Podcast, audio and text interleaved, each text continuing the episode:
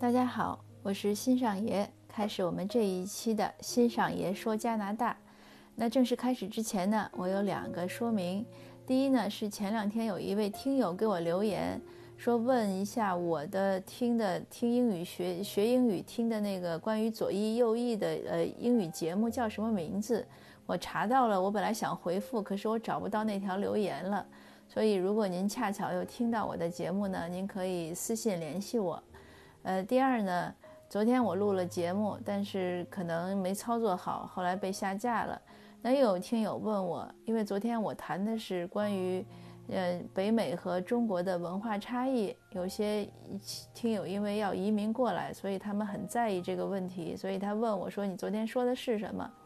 那我今天呢，基本上是把昨天的一些内容重说一下。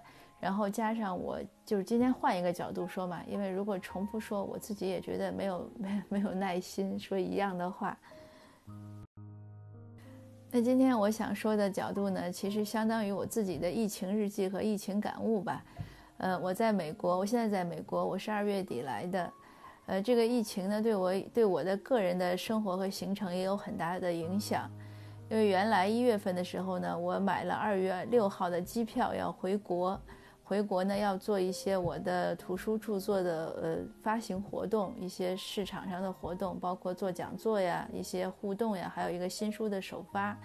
嗯，但是很可惜，都安排的很周密，包括什么哪一天中午饭和谁吃，晚饭和谁吃，我都定了，因为很多老朋友要见面。但是，一看到那个二十二号吧，还是二十三号那个武汉封城的消息之后呢，呃，我就取消了这个行程。因为经历过非典，所以知道这个疫情一旦爆发还是比较麻烦。现在看呢，呃，其实比我们当初想象的还要严峻一些。这个形势真是挺不容易的。那二月份我就没回国。二月份呢，一月份的时候我是在美国。二月份我回加拿大了。回加拿大的时候，在温哥华又赶上什么呢？赶上春节以后，呃，很多同胞呢从又是疫情爆发，很多同胞从中国过来。所以我们在温哥华呢，又经历了很多这些相应的事情吧。有些华裔呢，什么联合签名要求政府断航啊，然后有些人呢又出来帮助大家自我隔离和做志愿者。所以我就说是冰火两重天。然后还有一些人担心呢，因为当时美国已经断航了，确实有一些人他们绕道去澳大利亚去不了，或者去美国也直接去不了，尤其是留学生。他们有加拿大的签证呢，就绕到加拿大来，这样待十四天。可是这些呢，基本上都是 visitor，是访客，你让他做自我隔离呢很难，而且大多数有的是年轻人，他来了温哥华他就开始嗨了，又是迪厅啊、餐厅啊，因为温哥华有世界各地的美食。总之那一阵子是很乱，也挺闹心的，每天那个微信圈内都有人发出来一些消息。就说这些批评这些 visitor 不不自我隔离吧，呃，当时呢，加拿大人呢都觉得美国好，因为美国断航了，管得也严，而且川普呢这个言之凿凿就是要要大力度的管这件事情，所以觉得美国很安全。那二月底我来美国的时候呢，貌似大家都担心加拿大，可是这两天呢，这个情况急转直下，美国的病例比加拿大多得多。而且加拿大已经发现了从美国输入的病例。那在这样一个情况下呢，呃，加拿大的这个卫生部部长吧，先头一天先发言，说爆发是不可避免的。那号召呢，大家买点食物储备，结果就引起了不管是华裔还是其他族裔的抢购粮食的风潮。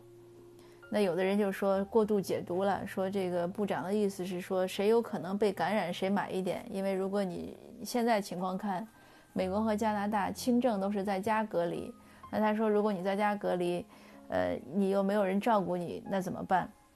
呃，他可能是出于这样的一个想法吧，但是我在我看来这也挺不靠谱的，其实，因为你你病人隔离了，你不可能就靠吃储备储备食物就能治好，对吧？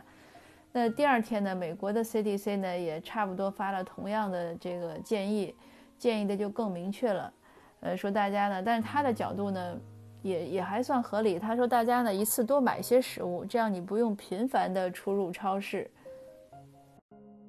那在这样一个情形下，上周日也是爬完山，那我们就去超市，就说顺便去买两个星期的菜，就不要再频繁的出入了。因为一般我们是一个星期买一次，那一般要会来会去亚洲超市和 Costco，就这两个地方。那上周就去的买的比较多，结果去了之后呢，那个发现里面真的是人山人海，呃。进门的时候，他就贴着那个标签说水就是 Costco 自己的那个特那个做的水瓶装水，因为很便宜。说那种水和手指，说和各种手指都没有了。而且可能后来回来，我看到朋友圈有人发西雅图的 Costco 也是这样说的。那也可能美国西岸的 Costco 大概都有这个问题。那我们说想去买一袋大米，因为家里大米不多了，买大米的时候呢。根本就没找着卖大米的地儿，因为可能都被抢光了。其实也没有那么紧张了，因为我们去亚洲店的时候，亚洲店里还有很多。但当时想去 Costco 买那种像东北大米一样的米，所以就没在亚洲店买。但 anyway 吧，也也不能说都是抢粮食的都是华人。我在当时想去找一箱方便面，然后方便面只有三箱，我正想看一看里面有没有味精的时候，一对。不知道什么族裔的夫妻就当着我的面微笑着把那两箱拿走了。这个就是上周日我经历的一个囤粮的储备的一个现场，亲历现场。那回来这一周呢，我确实没有出门，每天就在后院呃做做肢体活动啊，这样做点家务，所以新鲜空气也不是问题，而且宅在家里对我来说也不是个问题。呃基本上呢，美国是这样的状况。呃，在街上呢，我没有上街，但是我家人上街的时候看到街上也有人戴口罩，因为本来行人就不多，那他可能看到呢也有几个戴口罩的。口罩问题是北美或者说西方和东方，或者和尤其和国内是个非常非常鲜明的一个区别，这就是一个文化的问题。在这边呢，他们会认为你生病了才戴口罩，你不生病就不要戴口罩。所以之前也爆发过一些，就发生过几起，因为华人戴口罩或者亚裔戴口罩被歧视甚至被殴打的恶性案件。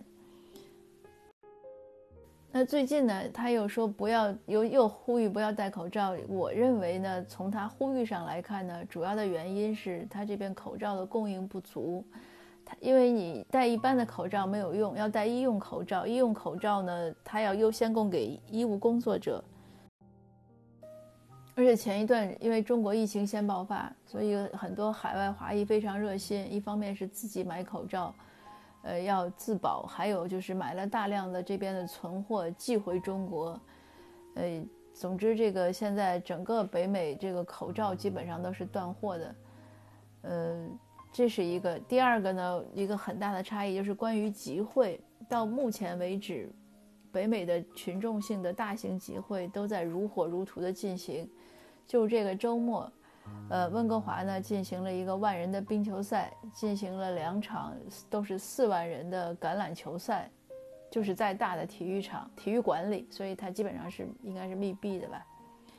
那洛杉矶呢刚跑了洛杉矶马拉松。他参赛人呢是一万人，那你想这个，呃，志愿者呀、群众围观的那个，就真的是不知道多少人了，而且那个人口密度是相当大的。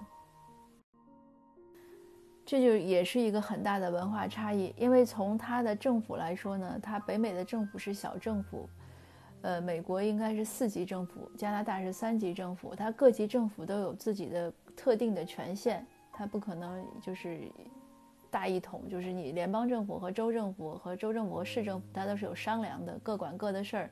有些事情是一致的情况下，它也会有一个，呃，就是能绝对命令的情况比较少，这是第一。第二呢，你尤其涉及到商业的问题，你想这些活动它都是商业活动，他们就更没有什么直接的权利要命令停止。那他要下命令的时候。如果是进入紧急状态下命令的时候，那他们是有个很多讨论的。也我想也是这样的情况下，所以你看，意大利爆发了，韩国也爆发了，都是同样的原因，所以这是一个很大的文化差异。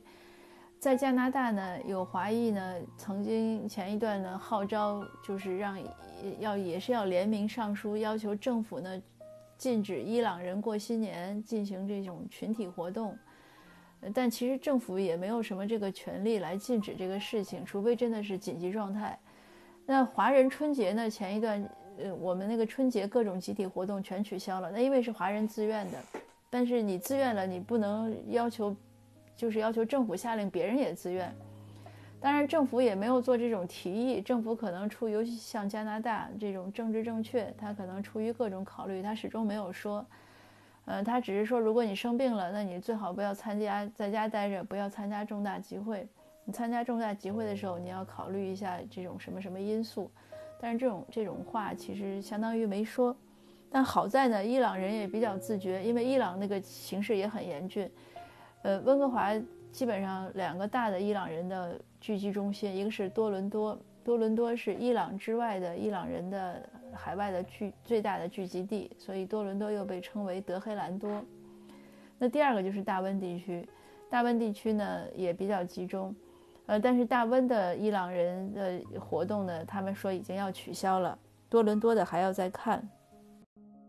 所以这就是我昨天也谈的，也大概也也是这个问题，就是。文化的问题，如果各位要移民过来呢，你要对加拿大、对北美的社会有一个充分、尽量充分的了解。当然，我当年来的时候也是什么都不知道，就没有想那么多。呃，来了之后才一点点体会。当时最早接触的就是教师罢工。